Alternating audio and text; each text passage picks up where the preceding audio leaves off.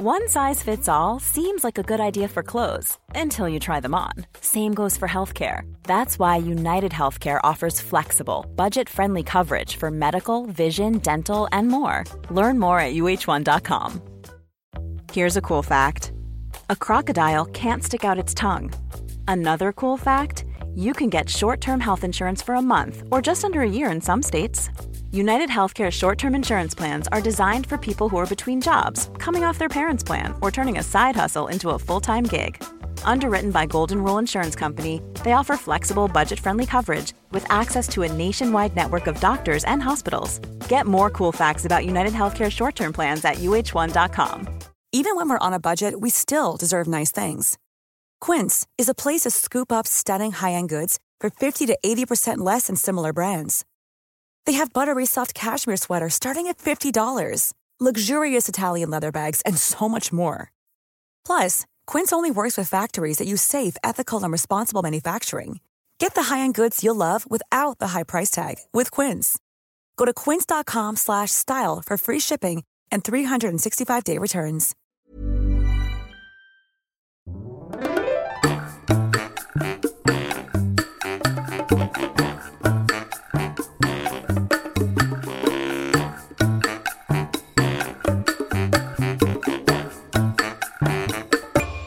Hola, ¿qué tal? Esto es How to Spanish Podcast. Yo soy David. Y yo soy Ana. En este episodio, muy ad hoc a la temporada, vamos a hablar sobre los Juegos Olímpicos. How to Spanish podcast is designed to help Spanish students improve their listening and vocabulary skills, and it's made possible thanks to our Patreon community. By joining the community, you can access the vocabulary guide and interactive transcript, bonus episodes, and monthly activities to practice your Spanish. If you would like to join the experience, go to patreon.com slash howtospanishpodcast. Muchas gracias y bienvenidos a nuestros nuevos patrones, Jasmine, Luke, Lisa, Hendrix, Matt, David, Rob, Alexander, Mike, Michael, Brian, Corey. Jordan. Las Olimpiadas o los Juegos Olímpicos es un evento que yo siempre esperaba como con mucha emoción cuando era niña. Me encantaba ver a los deportistas pues haciendo todas estas competencias, ver qué país era mejor en cuál deporte y todo eso. Y sí, era un momento que yo esperaba con mucha, mucha emoción. Y bueno, conforme fui creciendo, la verdad es que a veces se me olvida cuando ya son las Olimpiadas. Y en particular este año no se me olvidaron porque el 2020 y el 2021 han sido años muy raros para todos. Y originalmente los Juegos Olímpicos iban a suceder en julio del año pasado, del 2020. Sin embargo, se tuvieron que posponer y ahora que estamos grabando este episodio, están sucediendo. Sí, exacto. Y, y aunado a lo que dice Ana sobre que estos eh, los recordamos muy bien, sucedió algo muy gracioso para nosotros, porque antes de los Juegos Olímpicos nosotros no teníamos cable, eh, sistema de televisión por paga, eh, y justo por ahí de marzo o abril del año pasado dijimos, ya van a ser los Juegos Olímpicos y encontramos como una buena promoción y dijimos, vamos a contratarlos porque queremos ver los Juegos Olímpicos. Y, oh sorpresa, en julio del 2020 no hubo Juegos Olímpicos por la pandemia, así que nos quedamos con el plan de televisión, aunque casi no lo vemos, hasta la fecha. Y hoy que son los Juegos Olímpicos, eh, Tokio 2020, los Juegos Olímpicos ahora son gratis por Internet. Entonces fue algo un poco extraño, pero bueno, estamos pagando un sistema de cable ahora. Y algo muy interesante específicamente sobre estos juegos y, y, el nombre de los juegos que me hace shock todos los días que hemos visto un poquito de algunas de las disciplinas que están eh, participando en los Juegos Olímpicos es que le digan Tokio 2020. Sí, es como, amigos, ya pasó un año, 2021. Sí, y estábamos platicando justamente Ana y yo, y ¿por qué no le cambiaron el nombre? ¿Por qué no le pusieron 2021? Y creo que llegamos a una conclusión que tal vez sea un poco ridícula, pero tal vez tiene todo el sentido. Finalmente, cuando tú desarrollas un evento tan grande como las Olimpiadas, pues gastas mucho dinero en publicidad, en logos, en hacer que todo concuerde y haya una imagen que tiene sentido con, con el concepto, ¿no? Entonces, 2020 y todos los logos que hicieron y todo. Entonces, creo que era, pues, de cierta manera sumamente complicado cambiar un número, ¿no? Parece tal vez algo un poco tonto en pensar que solo es un número, cámbienlo y ya, pero viéndolo desde la perspectiva creativa y de todo lo que tienes que hacer para desarrollar un proyecto, pues sí, puedo ver que pues es difícil cambiarlo, ¿no? Pero ya, finalmente están aquí los juegos y ha sido bastante divertido y ha sido como una especie de escape de la realidad poder ver a tanta gente junta participando en estos eventos. Pero a los japoneses no les gusta demasiado esta idea. Investigando nos dimos cuenta de que a pesar de que en estos Juegos Olímpicos no hay público, y eso es como todo un tema, creo que son los primeros Juegos Olímpicos sin audiencia, hay protestas afuera de los estadios. Hay mucha gente en Japón que no está de acuerdo con que se hayan hecho los Juegos en este año. De hecho, ellos esperaban que hubiera un aplazamiento más, otro año o algo así, porque no están cómodos con la situación del coronavirus en todo el mundo y en Japón, en donde ha habido más casos últimamente. Sí, de hecho, específicamente el 80% de la población no está de acuerdo con que se llevaran a cabo estos Juegos Olímpicos. Y si te pones de su lado, pues creo que tiene sentido, ¿no? Al final, quienes van a tener todos estos problemas de salud porque haya mucha más gente, pues justamente van a ser los, las personas que viven ahí. Entonces tiene sentido que ellos no estén muy de acuerdo. Y en todos los Juegos Olímpicos, los países sede se esfuerzan mucho por crear un gran espectáculo en la inauguración. Sí, sí, es como un gran evento y tiene mucho sentido porque al final es un honor, me parece, que el Comité Olímpico Internacional te conceda como país y específico como ciudad, porque recuerden, cada Juego Olímpico no solo le corresponde a un país, sino como a una ciudad, ¿no? Como ahorita Tokio o Atlanta en el 96 o Ciudad de México en el 68. Exactamente, siempre hay como una ciudad. Entonces, que tu ciudad reciba los juegos, pues sí es todo un honor, ¿no? Entonces quieren demostrar mucho de la cultura, se esfuerzan muchísimo, quieren demostrar lo mejor de ellos, de esa ciudad y del resto del país. Y en este año ah, pasó algo muy interesante y, y creo que si ustedes vieron un poquito de la ceremonia o leyeron sobre ella, se darán cuenta que no fue muy impresionante y realmente yo estaba muy emocionado, recuerdo, cuando hace cuatro años, bueno, cinco años, se supo que iba a ser Tokio ellos sacaron unas animaciones increíbles de Mario Bros corriendo por la ciudad y por los juegos y entonces todo el mundo tenía esta expectativa de que iban a hacer una inauguración muy gloriosa, muy tecnológica, con muchas cosas increíbles. Y la realidad fue que fue una inauguración muy modesta, muy sencilla. Y de hecho, al momento en que ellos prendieron el pebetero, cuando lo vimos, fue como. Y luego, ¿y qué faltó? Va a salir un rayo hacia el cielo y va a iluminar todo Tokio o algo así. Y fue realmente algo muy, muy sencillo, pero es comprensible. Claro, porque pues a pesar de que Claro, porque se tienen que respetar muchos protocolos que no existían antes por el tema de la pandemia, así que seguramente tuvieron que modificar muchas, muchas cosas. Además, seamos honestos, esta pandemia ha traído crisis económica a muchos países en muchas áreas, así que bueno, no podríamos esperar nada más. Además, tiene sentido con todo lo que ha pasado en el mundo tener algo un poco más modesto. Sí, y creo que no solo en la parte económica, estoy seguro que todos y cada uno de los atletas, ah, así como todos y cada uno de nosotros, sabemos, conocemos de alguien que perdió a alguien o ha perdido a alguien por el virus. Entonces creo que sí tiene sentido ser como modestos, prudentes, a pesar de que es una gran celebración. Yo veo los Juegos Olímpicos como esta gran celebración de la humanidad. Puede sonar como un concepto muy ah, como esta canción de Michael Jackson de We Are the World y que todos somos la humanidad y nos amamos.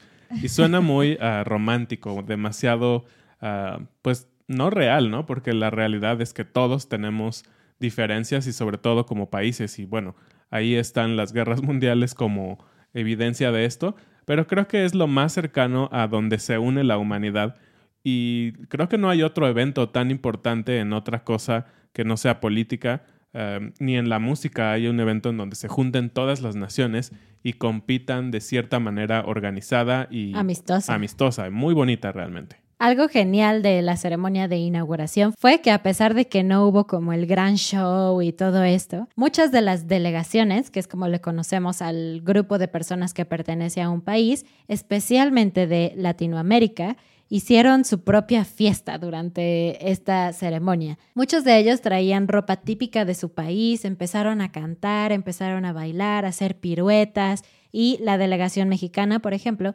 cantó esta canción que es tan popular, tan conocida de Cielito Lindo, que se escucha siempre que hay eventos deportivos, particularmente cuando son mundiales, por ejemplo, en la Copa del Mundo de fútbol, soccer.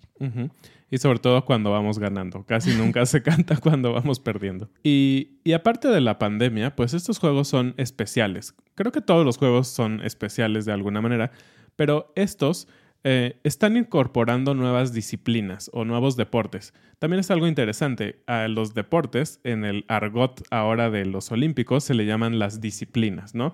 Que tiene sentido porque no solo es un deporte en un modo ah, profesional, sino realmente muchos de ellos necesitas disciplina para llegar a los Juegos Olímpicos como deportistas.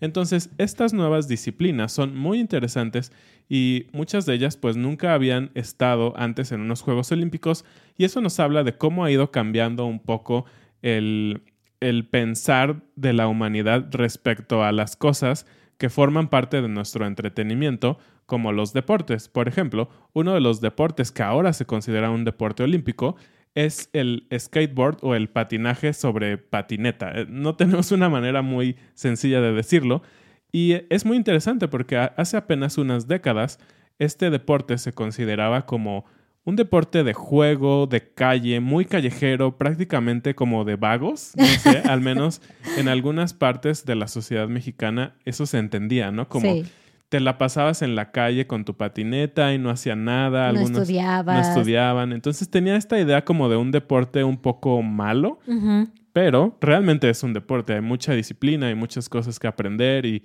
muchas cosas que controlar. No es cualquier cosa, ¿no? Otra de las disciplinas es el surf y también escalada y softball. Que lo interesante del softball es que pues están incluyendo mucho más a las mujeres, ¿no?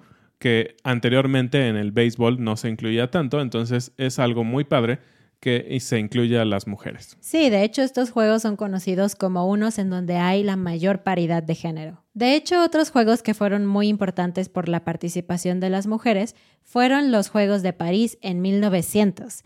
Y no solamente por la participación de mujeres, sino porque hubo dos deportes bien raros que de hecho no continuaron después.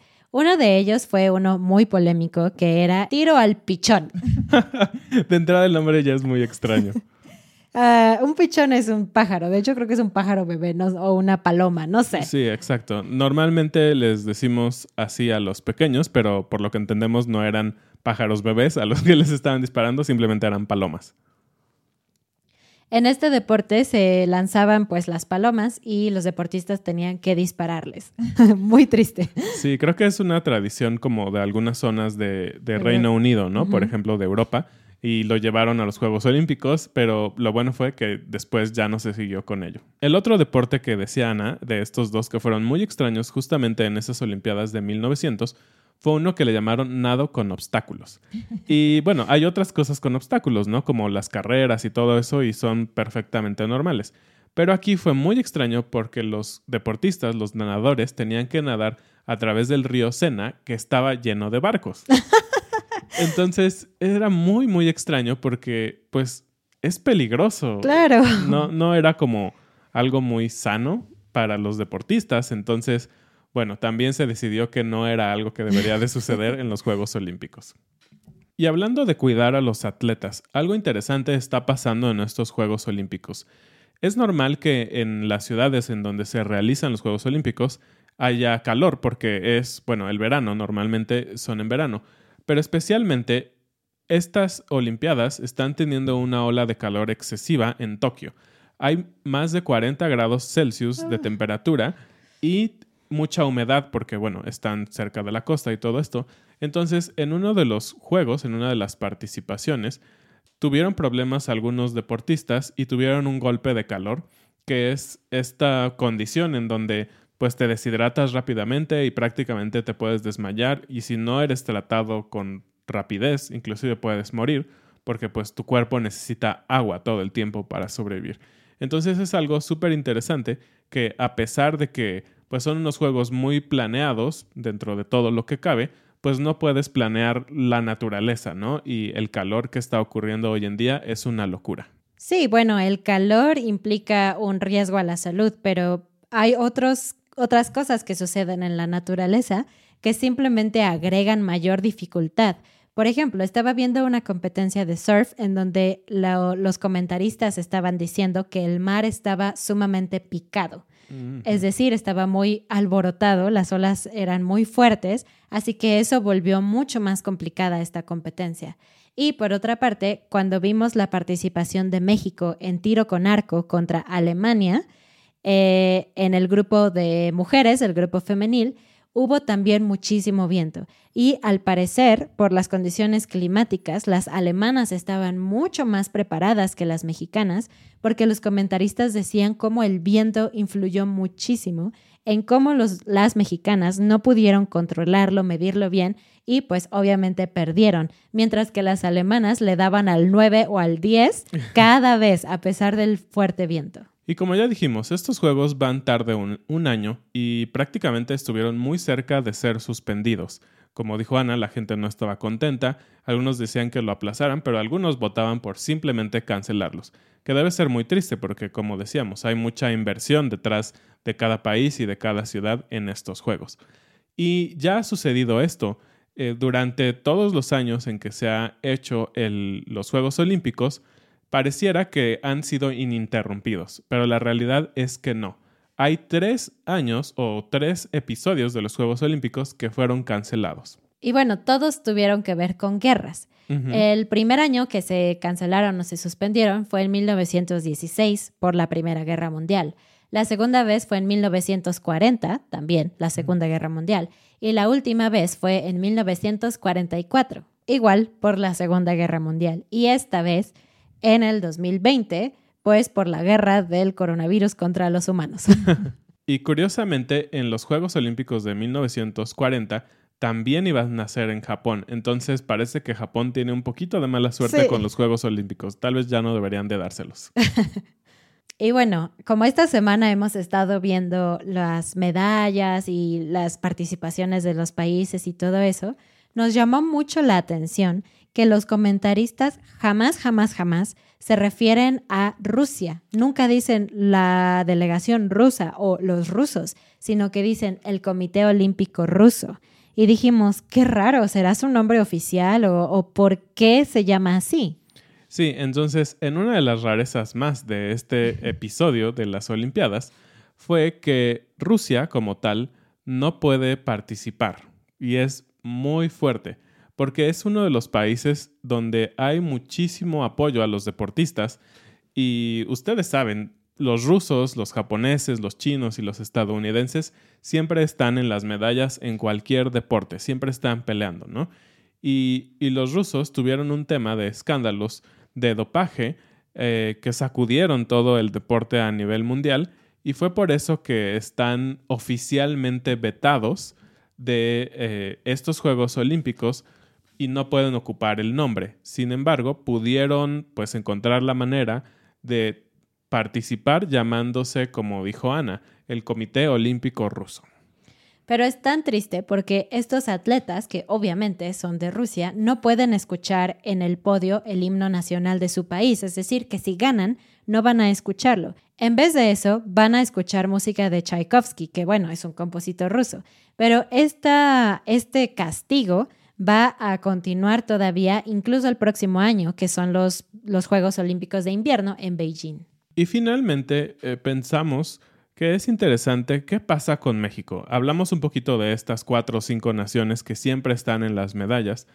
Y México es un país muy grande. México tiene más o menos 125, entre 125 y 130 millones de personas.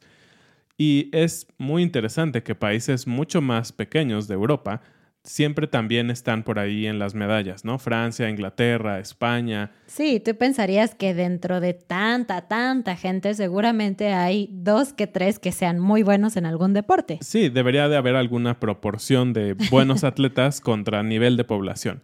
Pero tristemente en México no es así. Em, mucho se ha hablado sobre por qué los mexicanos no pueden ser buenos deportistas.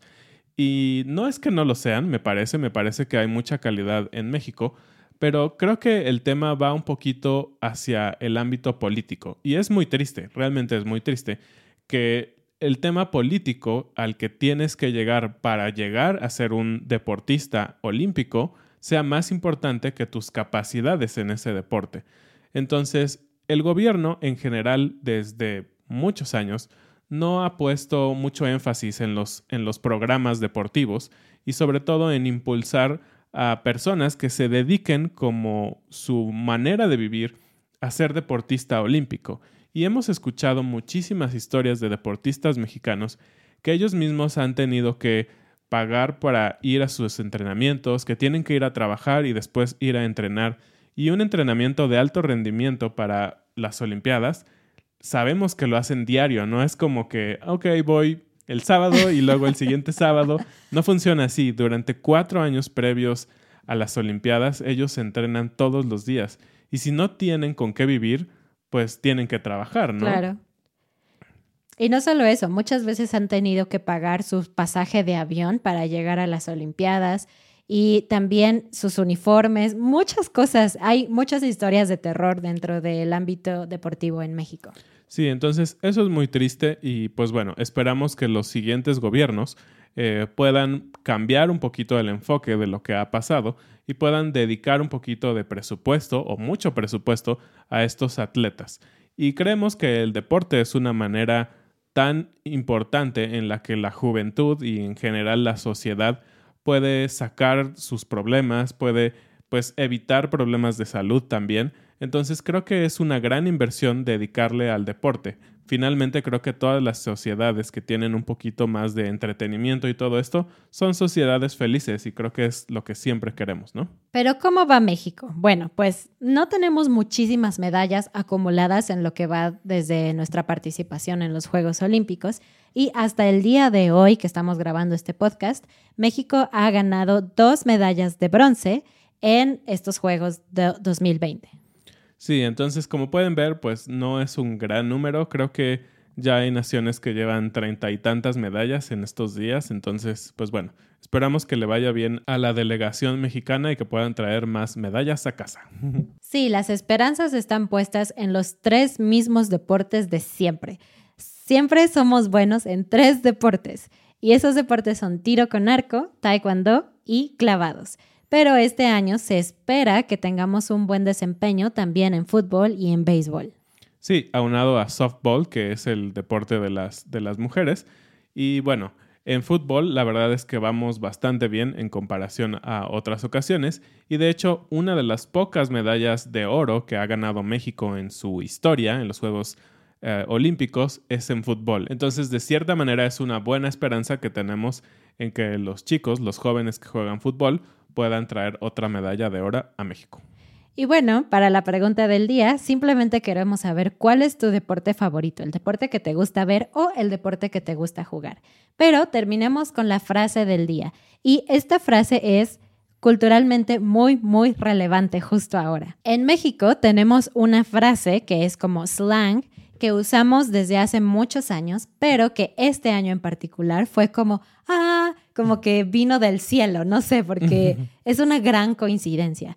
Cuando nosotros en español de México queremos decir que queremos hacer algo con todo nuestro esfuerzo, todo lo mejor de nosotros, decimos, vamos con todo con todo, es con todas mis fuerzas, con todas mis ganas, etc.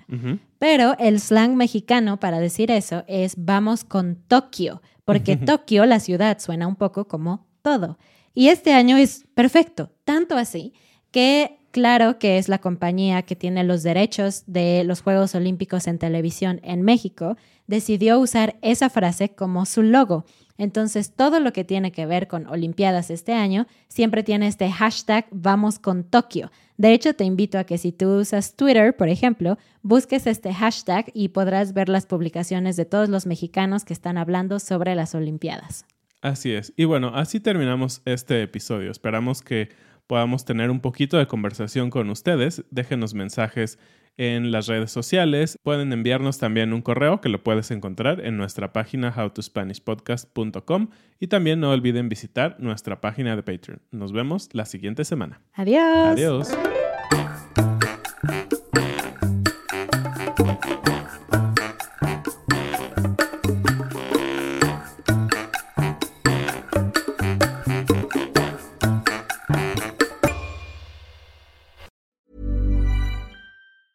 Planning for your next trip?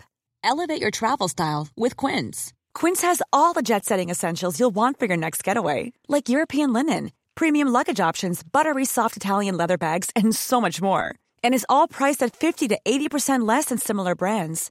Plus, Quince only works with factories that use safe and ethical manufacturing practices.